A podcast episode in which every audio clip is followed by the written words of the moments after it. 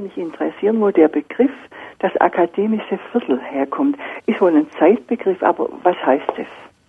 Das akademische Viertel. Das ist eine Tradition, dass man sozusagen diese Elastizitäten gebraucht hat, von einem Gebäude zum anderen zu kommen äh, in den Universitäten.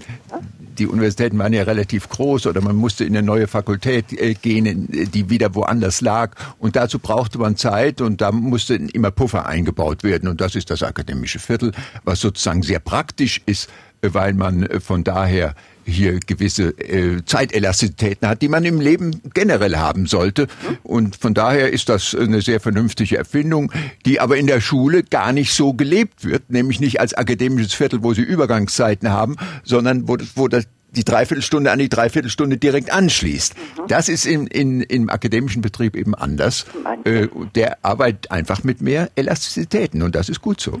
Als Zugeständnis sozusagen. Ja, ja, Aha. als Zugeständnis und von daher ist es auch kein Problem, also äh, zu früh zu kommen. Dann man kommt ja nicht zu früh, wenn man mhm. innerhalb der Viertelstunde kommt, mhm. man kommt man auch richtig. Also man kann innerhalb einer Viertelstunde richtig kommen. Das ist sonst nicht im Leben der Fall. Ja, Prima.